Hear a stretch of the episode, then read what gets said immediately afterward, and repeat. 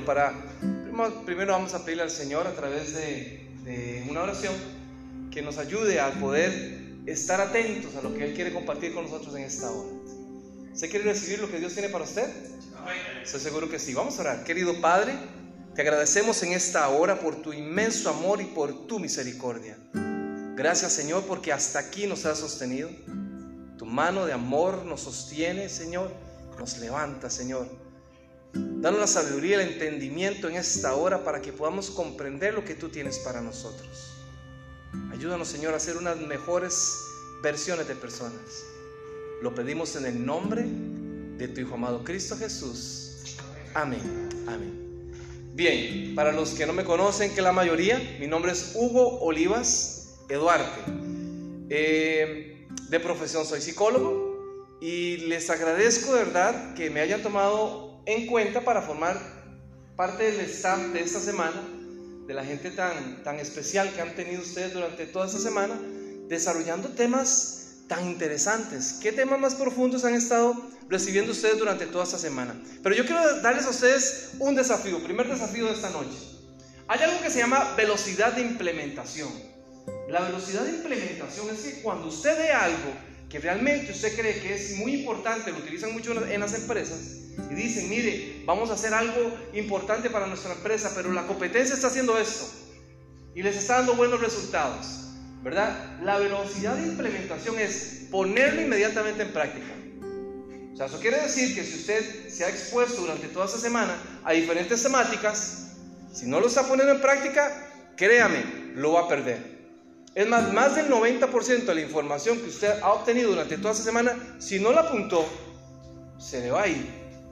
Por eso también yo les invito, cada vez que ustedes vengan a este tipo de, exposiciones de la palabra, de temas de crecimiento integral, ustedes puedan también buscar la forma de cómo apuntar. Claro, ahora tenemos la tecnología y de, de antemano le damos la bienvenida a todas las personas que nos están acompañando a través de las redes sociales, que son miles de personas.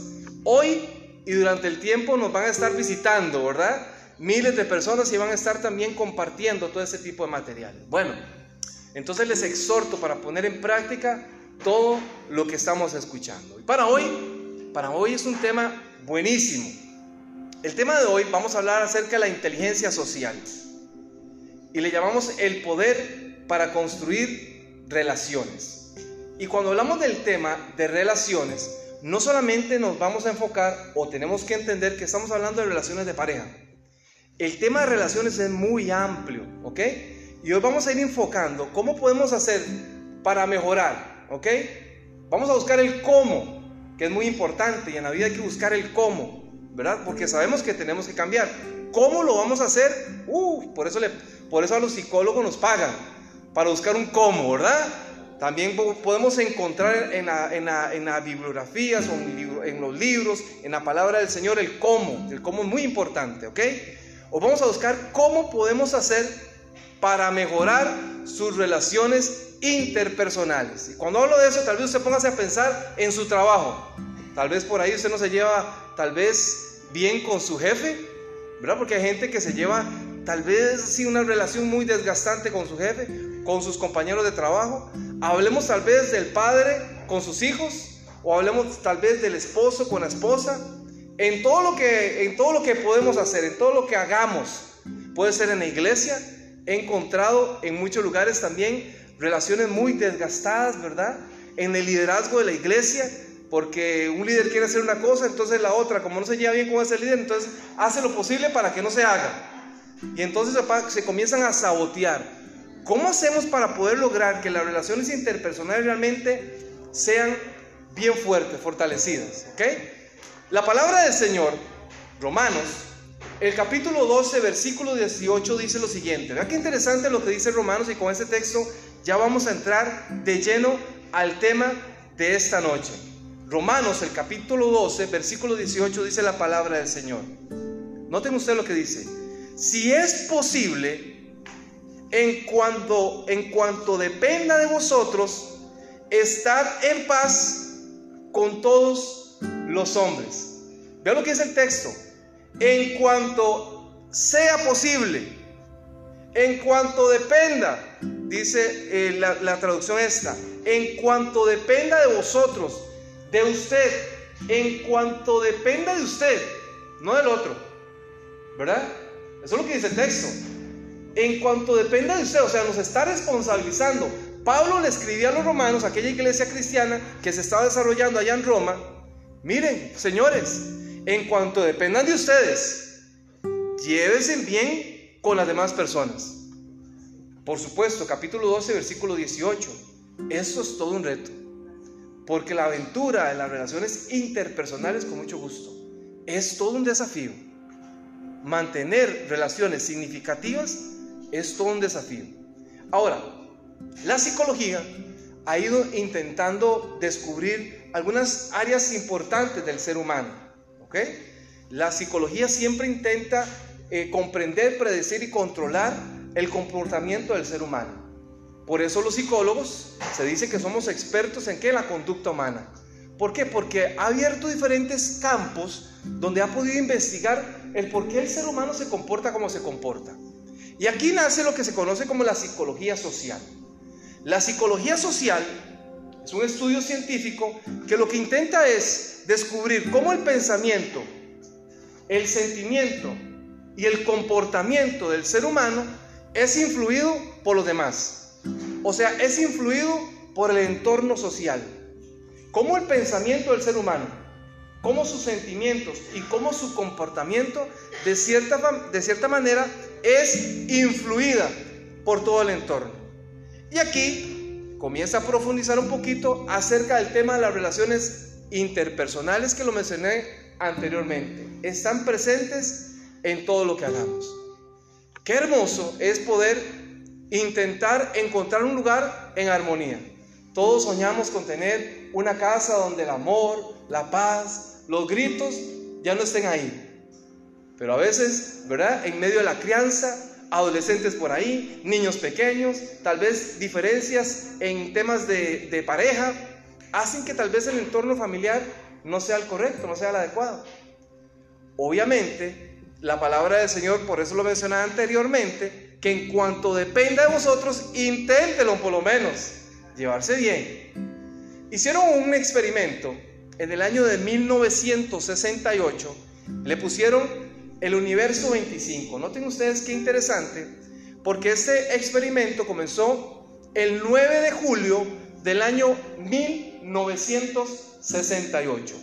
El doctor John Calhoun comenzó, era un investigador, y resulta que él comienza, él era aficionado a los ratones. Y entonces él comienza a desarrollar un lugar, un área de unos aproximadamente 7 metros cuadrados, unos 22 pies, donde les iba a brindar a, esos ratones todas las comodidades, todas las necesidades que estos ratoncitos tuvieron. Y entonces los puso allí y les iba a dar comida, les iba a dar agua, iban a estar libres de cualquier tipo de depredador. O sea, esos ratoncitos iban a estar en un cinco estrellas. Allí estaban como que si fueran reyes. Durante ese tiempo, obviamente, les iban a atender todas sus necesidades. Y el experimento comenzó en el año 1968. Recuerden esta fecha. En el año 1969, ya para ese momento, habían más de 600 ratones. Qué impresionante, ¿verdad? Un año después, ya habían más de 600 ratones. Lo que querían generar ahí, lo que querían crear los científicos esos, eh, en ese experimento, era generar una utopía. El diccionario menciona que la utopía es cuando un Estado intenta buscar un lugar donde sea perfecto, equilibrado, donde no haya conflictos, libre de conflicto. Eso es una utopía. Lo que querían provocar en ese ambiente era una utopía. En el 69, o sea, en el 1969 ya habían 600 ratones. Pero muy interesante que un año después, en el año 1970, nació el último de todos los ratones. En el año 1970. Y claro, cuando veo la, expresión de ustedes, de sacar, pero ¿qué fue lo que pasó? Algo muy sencillo. aquellos ratones que estaban allí, como la población de ratones había crecido, aquel ambiente donde era todo tranquilidad, ahora se había convertido en un ambiente totalmente diferente. Lejos de haber creado una utopía, se generó una distopía, que era lo contrario, lo opuesto. Se habían dado ahí ya rivalidades entre los ratones, se atacaban, se mordían, se mataban, luchaban por la comida. Estaban tan, tan aglutinados ahí los ratones que ya no estaban eh, como lo hicieron al principio, con aquella paz, con aquella tranquilidad. Imaginen ustedes, ya para el año 1973 murió el último de todos los ratones. Cinco años después, todos los ratones habían muerto. Por supuesto que los observadores y estos científicos se dan cuenta entonces que un lugar utópico no existe. No existe un lugar perfecto. No existe un trabajo perfecto. Sí, no existe un trabajo perfecto. Porque usted puede decir, bueno, yo ya voy a renunciar. Se dice muchas veces que la gente no renuncia al trabajo, que renuncia al jefe. Tiene que ver por un tema de relaciones interpersonales. Y usted puede decir, me voy de aquí. Pero puede ser que en otro trabajo se encuentre lo mismo. Mamá, papá, le doy una noticia. Usted no puede renunciar a sus hijos. Hijos, ustedes no pueden renunciar a sus papás. ¿Qué es lo que tenemos que hacer? En un ambiente donde a veces realmente no es. ¿Qué necesitamos para poder generar un cambio? Yo he escuchado a gente que, por ejemplo, expresa frases como, yo quiero vivir sola, prefiero vivir sola que mal acompañada, ¿verdad? Dicen algunas. Prefiero vivir solo. Algunos adolescentes dicen, yo cuando tenga la mayoría de edad me voy de aquí porque ya no aguanto a mi papá ni a mi mamá que me estén diciendo todo. Todo por un tema de relaciones interpersonales. Porque las relaciones muchas veces desgastan. Una relación tensa desgasta un ambiente, por supuesto entendamos algo. Quizás no se puede cambiar lo que está afuera, pero sí tenemos un trabajo de, comenzar a cambiar lo que está adentro. El trabajo comienza de adentro hacia afuera. Quizás usted no pueda cambiar a algunos hermanitos de la iglesia que usted dice, no, es que, es que qué difíciles que son, que por, de, de todas maneras la palabra difícil significa que requiere mayor esfuerzo, ¿verdad? Entonces cuando usted le dice papá a su hijo, es que, que hay muchacho más difícil, lo que se está diciendo es, este muchacho requiere mayor esfuerzo. Es que este muchacho, este líder de la iglesia, qué difícil, requiere mayor esfuerzo. Es que mi jefe, usted no sabe lo difícil que es, mi jefe requiere mayor esfuerzo. Y eso lo que me hace a mí es responsable también de ponerme a trabajar, de salir de mi zona de confort, de comenzar a revisar y a cambiar lo que hay adentro. El Instituto de Comportamiento del Cerebro de la Universidad de Columbia hicieron también algunos mapeos del cerebro, ¿no? De la forma como el, como el ser humano piensa, el pensamiento. Y llegaron a una conclusión muy interesante. Ellos dicen que la mayoría de los pensamientos que circulan en la mente del ser humano pasan por debajo de lo que ellos le llaman el radar de lo consciente consciente, de la conciencia consciente, perdón. Y ellos dicen que lo que significa esto es que la mayoría de los pensamientos que llegan a nuestro, a nuestro cerebro son de manera inconsciente. ¿Qué podemos hacer con todo esto? La palabra del Señor dice, cambia tu manera de pensar y qué? Cambiará tu manera de vivir. El tema radica en la forma como nosotros interpretamos las cosas. La calidad de las relaciones interpersonales depende de la calidad de sus pensamientos. ¿Entendieron eso? ¿Escucharon bien? La calidad de las relaciones interpersonales dependen de la calidad de sus pensamientos. De hecho, el ser humano aproximadamente tiene unos 60 mil pensamientos al día. 60 mil pensamientos al día. Lo más sorprendente de esto es que más del 90% de los pensamientos que usted tuvo ese día fueron pensamientos del día anterior.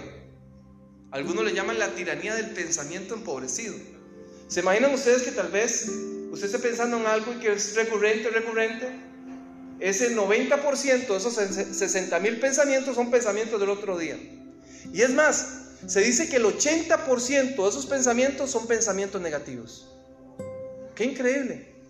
Por eso la palabra del Señor, lo vuelvo a repetir, dice, cambia tu manera de pensar. Está en el pensamiento. El éxito de las relaciones interpersonales hoy lo vamos a entender, lo vamos a comprender con ayuda del Señor. Radica en la forma como nosotros pensamos. No sé si ustedes han leído en algún momento uno de los bestsellers, unos libros que se llama Los siete hábitos de la gente altamente exitosa de Steve Covey. Algunos tal vez lo han leído. Steve Covey plantea un principio que se llama el principio 90-10. ¿Cómo se llama? El principio 90-10, ¿verdad? El principio 90-10. Ese principio 90-10 es un muy principio muy interesante. Y, y, yo creo, yo cuando lo comprendí, ¿verdad? Lo hice parte de mi filosofía de vida y me ha dado muy buenos resultados. Por eso quisiera compartirlo con ustedes. Este principio habla que el 10% de las cosas, de los eventos que ocurren en nuestra vida, nosotros no, lo podemos cambiar. Por ejemplo, que usted vaya manejando y de pronto se pone, cambia la luz del semáforo, ¿verdad? Que estaba en verde a roja. Eso usted no lo puede cambiar. Usted quizás no puede cambiar que un tren la deje por ahí, ¿verdad? Que usted vaya corriendo, se retrasó y que el tren se fuera. Usted no puede quizás eh, hacer nada en que un aparato tecnológico se dañe. El 10% de las cosas que, pasan, de los eventos que pasan en nuestra vida, no tenemos forma de cómo controlarla. Pero él plantea que el 90% restante, ¿verdad? De esas situaciones son el resultado de la forma como nosotros reaccionamos. Y pone un ejemplo muy interesante. Dice que en algún momento un hombre, eh, un empresario, se estaba preparando, se estaba desayunando para ir a su trabajo, como de costumbre. Este hombre tomaba café, así que se estaba tomando su taza de café. En ese momento, una niña preescolar que él tenía pasó corriendo, lo empujó y le derramó el café encima de su camisa y su pantalón. Imaginen ustedes, ya se está lista o listo para ir al trabajo. Dice el hombre que este, este señor se puso muy bravo, muy enfadado con su hija y le comenzó a llamar la atención y la trató muy mal e hizo que su hija se pusiera a llorar. Así que ese hombre se levantó y se fue para su cuarto a buscar qué, ropa se iba a poner. A planchar ropa, ¿verdad? Nuevamente, pantalón, camisa, intentar. Su esposa, por supuesto, que estaba allí, escuchó la forma como este hombre trató a su hija, así que su esposa también comenzó a discutir con el hombre. Ahora ya habían varias situaciones.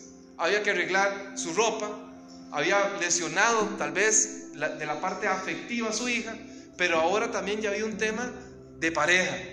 Ya se habían, habían discutido, ya habían peleado como pareja.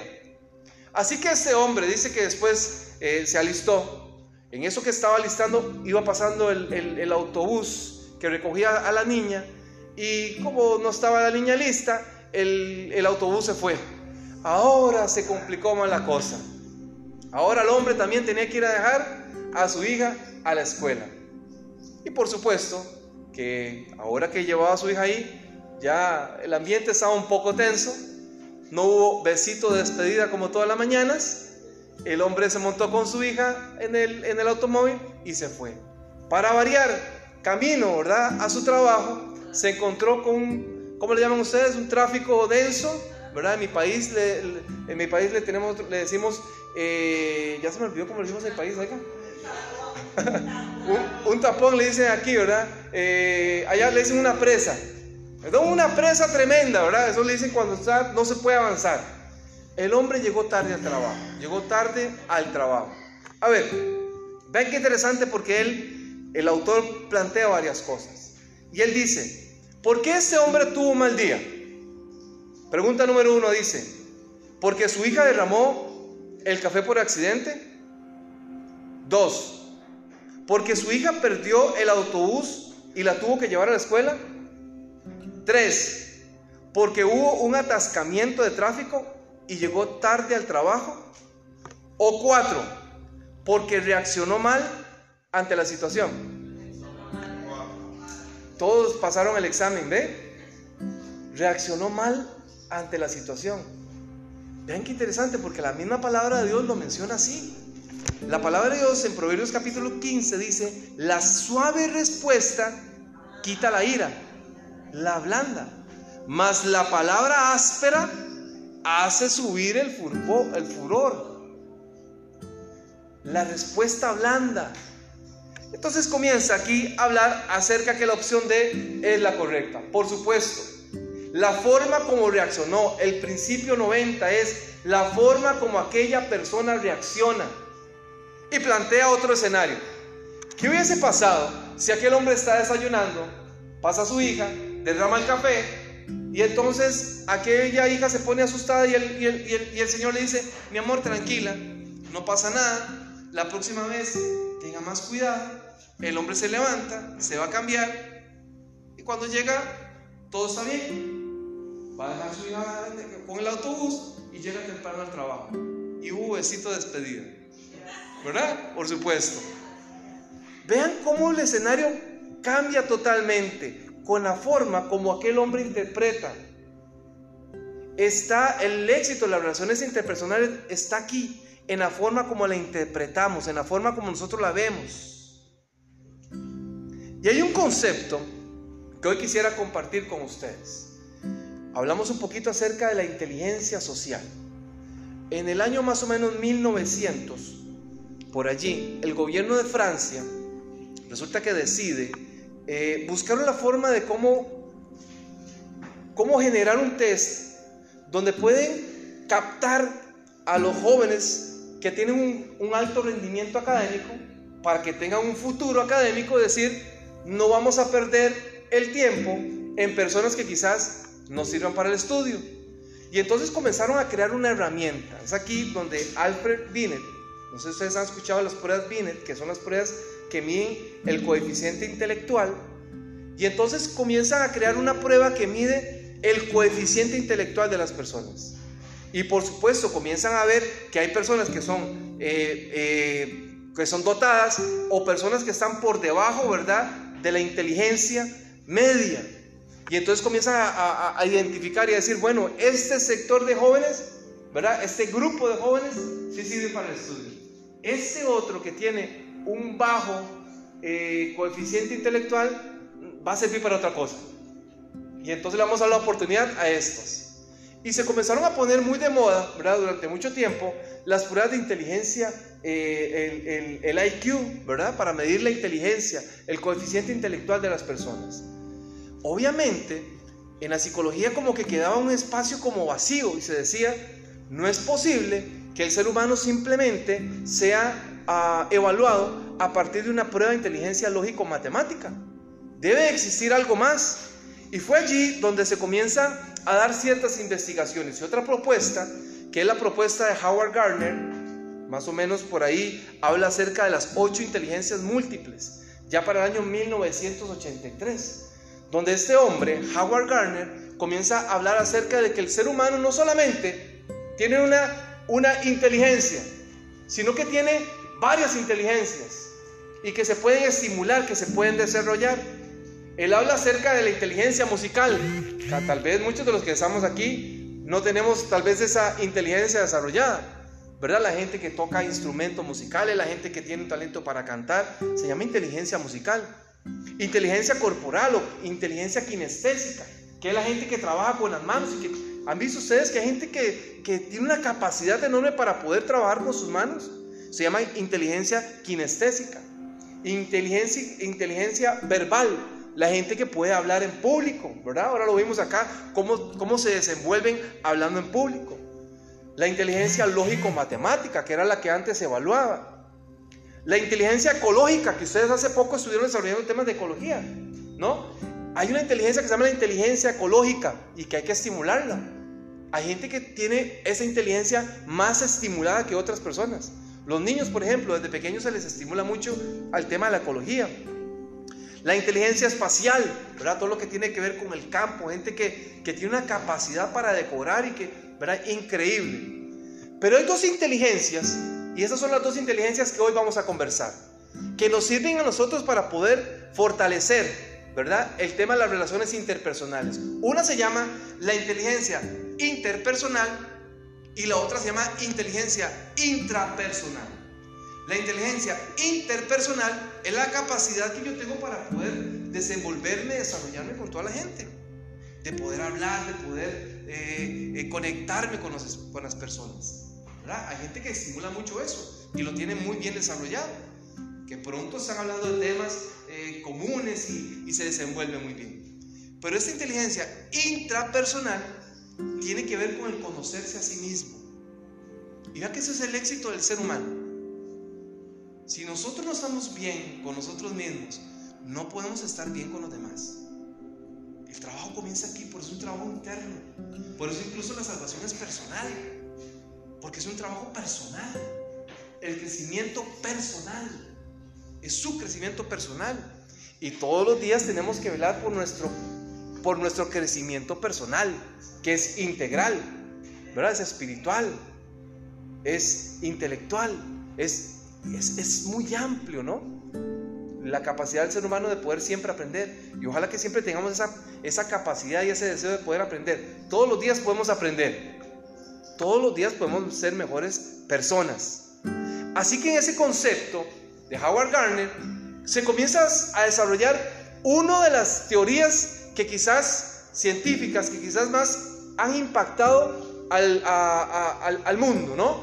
Y tiene que ver con el año 1990, con un hombre, con un periodista del New York Times, psicólogo también, llamado Daniel Goldman. ¿Alguien lo ha escuchado? Es autor de un libro que se llama Inteligencia Emocional. Y a partir de allí, ¿verdad? La ciencia, la ciencia social, comenzó a cambiar su paradigma cuando comenzamos a escuchar el tema de inteligencia emocional. Y comienza a desarrollar estudios donde se dan cuenta, se dan cuenta ellos, que el éxito de las personas, mayormente, que el 90% del éxito de una persona depende no de su intelecto, sino de la capacidad de gestionar sus emociones, de la inteligencia emocional. Y allí comienza a darse, allí comienza a darse toda una, una, eh, una seguidilla de algunos autores y temas específicamente con el tema de la inteligencia emocional. A ver, Aristóteles lo decía, cualquiera puede enojarse. Enojarse es fácil, pero enojarse en el lugar correcto, con la persona correcta, con la intensidad correcta, en el momento correcto, eso no es fácil, no es sencillo. A veces para algunos no, se les dificulta un poco más por su personalidad por temas de crianza, por temas culturales. Unos son más impulsivos que otros. Hicieron un experimento en el año 90, muy interesante, le llaman el, el experimento del malvavisco. No sé si ustedes lo han escuchado en algún momento. Y tomaron ahí en la Universidad de Stanford, el doctor Walter Mitchell, hicieron un experimento con unos niños también preescolares.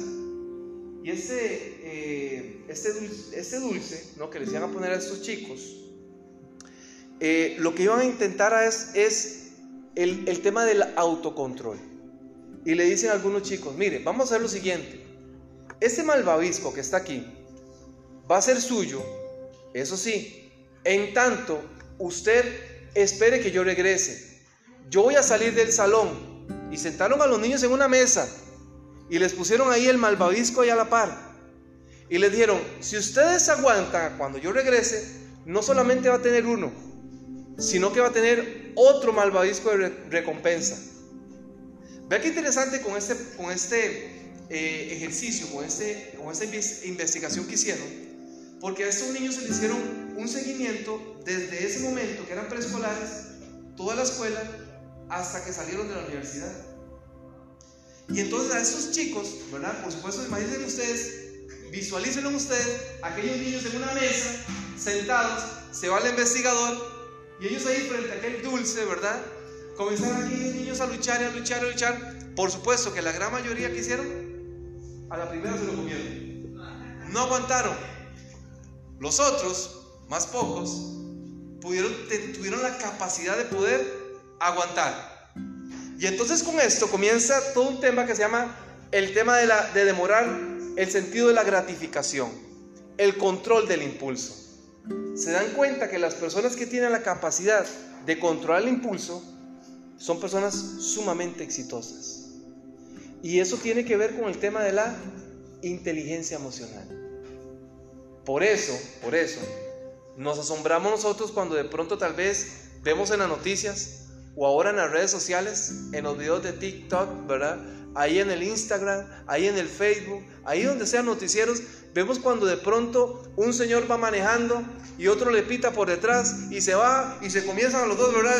Y se ve y uno para atrás otro para adelante y, y la gente gritándole, dale, dale, dale.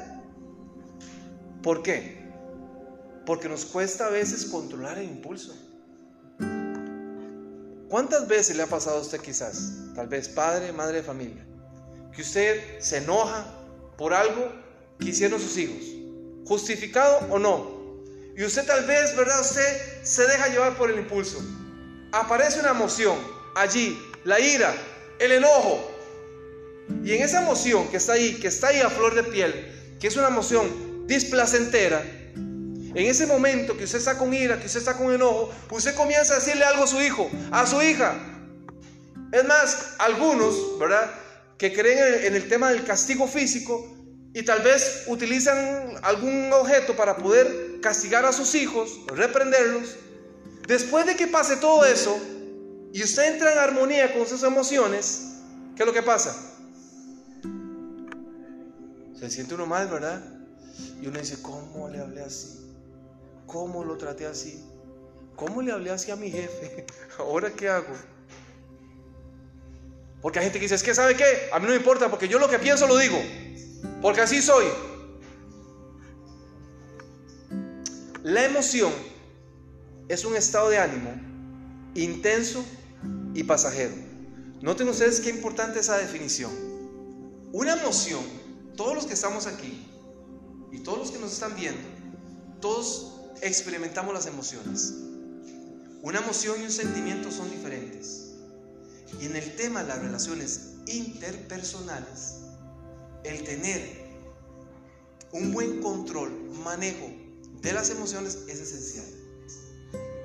Hay emociones que son que se llaman las emociones primarias. Bueno, vuelvo a definir nada más nuevamente lo que es el tema de la emoción. Emoción, un estado de ánimo intenso y pasajero. ¿Por qué intenso y pasajero? Porque nos lleva un momento a otro del 0 a 10. ¿Verdad? Y usted nos lleva hasta que echa humo, se le salen los ojos, usted se pone rojo, cambia de color. Del 0 al 10 rápido. Es una emoción. Intensa, muy intensa. Pero pasa. El sentimiento no. El sentimiento es diferente. El sentimiento es perpetuo. Por eso se dice que el amor también es un sentimiento. ¿Ven? Entonces, hay emociones que son emociones que se conocen como las emociones primarias, ¿ok? Las emociones primarias, como el miedo, como el enojo, como la ira, todas esas son emociones que todos nosotros vamos a experimentar. El, el miedo, por ejemplo, el miedo, el miedo no es malo. El miedo en algún momento se le puede ayudar a salir de una situación complicada. ¿Verdad? Se viene caminando y se topa por la, por la calle un perro grandote, negro, ¿verdad? Con una cadena que pareciera que la reventó. Usted dice, ay Dios mío, aquí mejor corrió que aquí murió. Y algo le activa y usted hace algo. El miedo ante una situación lo hace usted reaccionar. Por supuesto que hay gente que ante el miedo se paraliza. Se queda estático y no, no, no, no reacciona. Entonces, esas, esas emociones siempre van a estar presentes. En las relaciones interpersonales siempre ese tipo de emociones estarán presentes. Y entonces en este concepto del tema de inteligencia emocional, ¿verdad? Eh, los autores plantean que hay cinco principios que la gente tiene que tener y con esos cinco principios vamos a ir terminando para ir ahora sí amarrando todo este concepto de, de lo que hemos venido trabajando y desarrollando para ahora sí poder ser personas competentes con el tema de la inteligencia emocional. Hay algo muy importante. El coeficiente intelectual de una persona es el que tiene y no va a cambiar. Pero el grado de inteligencia emocional de una persona sí se puede desarrollar. Eso quiere decir que podemos elevar un gran, un elevado, ¿verdad? Grado de inteligencia emocional. Todos los que estamos aquí lo podemos hacer. Ahora, cuando estamos en medio de una relación interpersonal y tenemos una discusión, ahora vamos a aprender cómo, cómo vamos a hacer para enfrentar ese tipo de situaciones. Apunte por favor esos cinco principios del tema de la inteligencia emocional. Y si no tiene cómo apuntarlo, revíselo ahora en el video cuando llegue a su casa, que ahí va a estar el video en YouTube. Ahí está. Número uno, estos cinco principios. Conocer las emociones. Este tema tiene que ver con el autoconocimiento emocional, es decir, ¿qué estoy sintiendo? ¿Cómo nos cuesta tantas veces entrar en contacto con nuestras emociones? A los hombres todavía nos cuesta un poco más por la cultura machista en la que nos hemos criado. Donde a veces le dicen, ¿por qué llora? Parece una niña. ¿Has escuchado esa frase? Los hombres no lloran. Y entonces el macho men, ¿verdad? De la casa, no puede llorar, no puede expresar sentimientos. Yo guarde un, un papá para muchos, ¿verdad? Que un hijo lo vea llorando, que lo vea que está medio, medio complicado, ¿verdad? Y con un sentimiento ahí como que vulnerable, porque tenemos que demostrar que las cosas nos afectan. Este principio de conocer las emociones es autoconciencia emocional. Es decir, ¿qué estoy sintiendo ahorita? ¿Estoy en una discusión con alguna persona? ¿Me estoy enojando? Y quizás me ofendieron, quizás me trataron mal, quizás lo que yo quise expresar simplemente lo echaron ahí por, por bueno, como que no era importante y yo me sentí ofendido.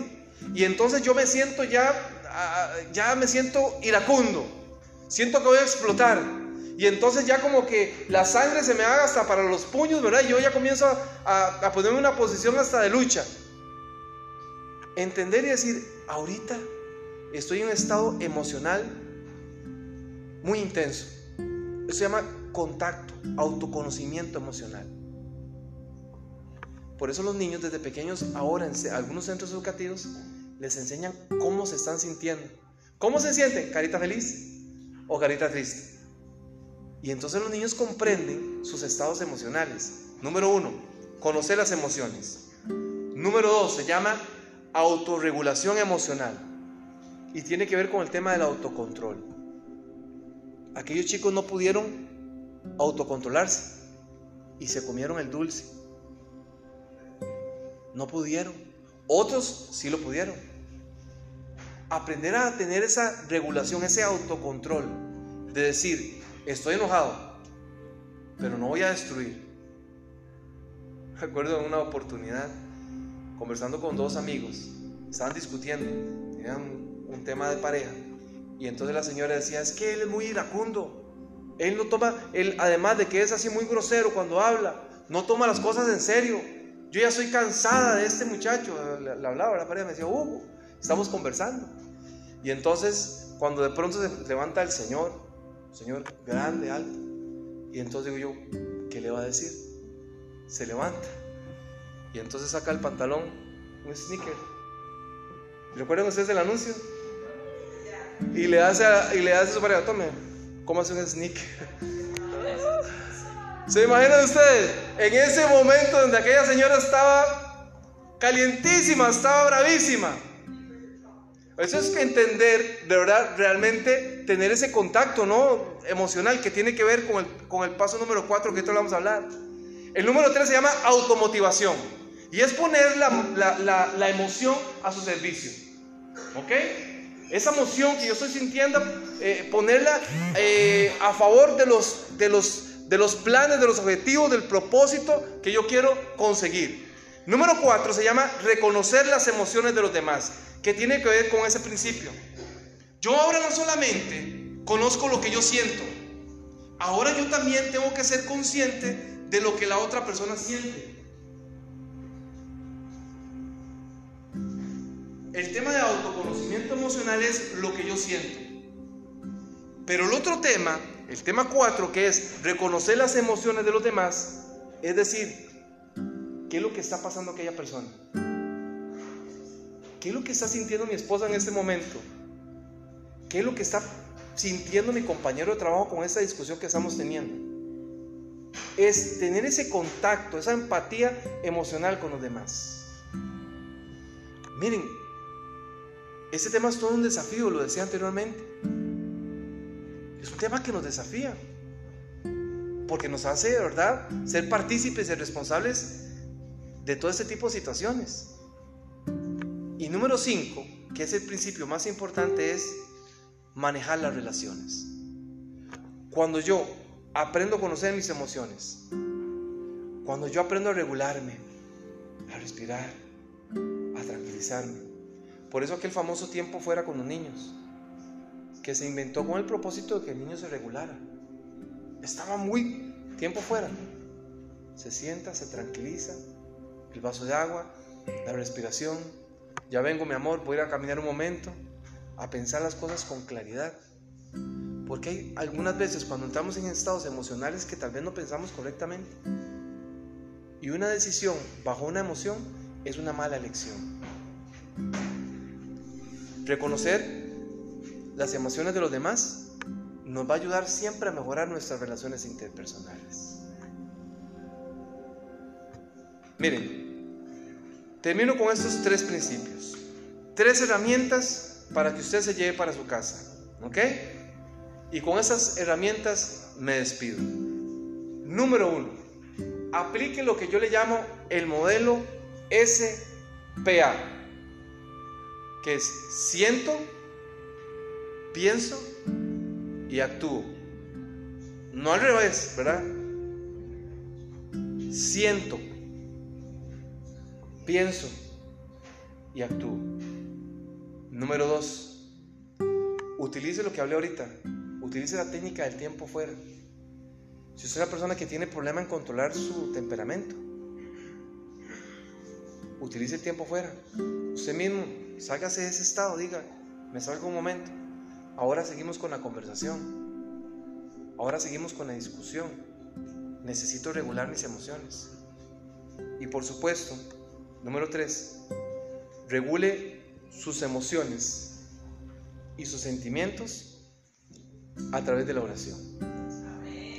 Es un recurso esencial, fundamental que tenemos como cristianos. Miren, voy a ver si puedo. Necesito tener mis manos libres un momento. Voy a ver si el micrófono, si el micrófono sí se escucha, ¿verdad? ¿Se escucha bien? Espero que la gente que esté también en las redes sociales no se me pierda porque porque necesito con esto. A ver. Ah, si, me hace el favor, quizás, para que escuchen el principio. Vamos a ponernos por acá. A ver, una pregunta, una pregunta.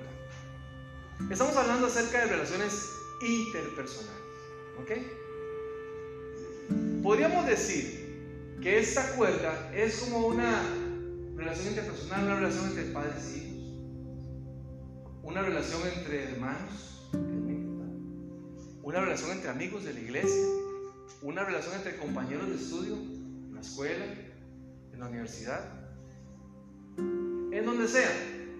Una relación fuerte. Pregunto, ¿esta cuerda que está acá está fuerte? ¿Fuerte? ¿Sí? Una cuerda fuerte, ¿ok? Una fuerte. Tal vez una relación, podríamos decir que es una relación como la que usted tiene con su pareja, una relación fuerte.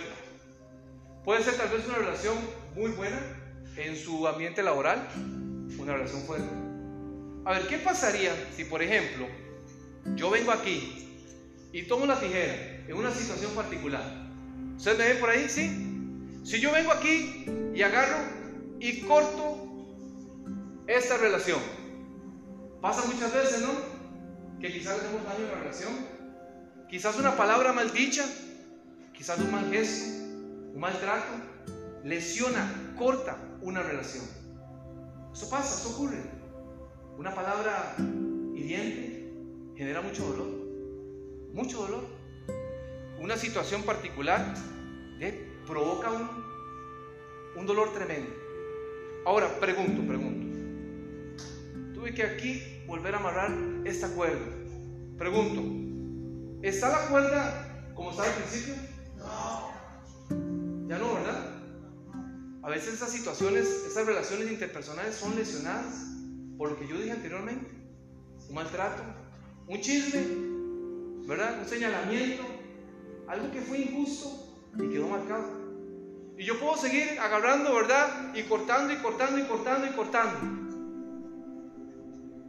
Pregunto, ¿ustedes creen que en algún momento esa relación puede volver a su condición natural? ¿Por qué? Se quebró. Se lesionó. Bueno, pasa en la vida. Por eso siento, pienso y qué más. Y actúo es importante. Vean, pongan atención con eso. Yo sé que a veces humanamente es imposible poder lograr ese tipo de. Pero divinamente se puede. Y Dios siempre puede renovarlo. Lo que parece perdido, una relación rota por una infidelidad, por un desacuerdo, una relación padres e hijos por una situación particular, hermanos por una herencia. Tantas cosas que se pueden, pero cuando Dios obra y hace un toque maravilloso, las cosas que parecieran que son imposibles se vuelven posibles. Las relaciones se pueden volver nuevamente a desarrollar con ayuda del Señor. Ese es el secreto de esta noche. Vaya de este lugar con ese desafío de reparar sus relaciones, quizás lesionadas. Quizás hoy es el día para que usted levante el teléfono. Allí los que nos están viendo, alguna relación con algún hermano por una situación del pasado y que lo llame, que le diga, ¿sabe qué, mi hermano, mi hermana? De verdad, yo quiero pedirle perdón. Quizás por una, por unos cuantos dólares, se han roto buenas relaciones de amigos, de amistades. Quizás por desacuerdos de familia. Ese es el momento. Dios hoy nos da la oportunidad de poder restaurar esas relaciones. Con la ayuda del Señor lo vamos a lograr. Que Dios les bendiga, que Dios les guarde y espero en una próxima oportunidad poder acompañarles. Muchas bendiciones.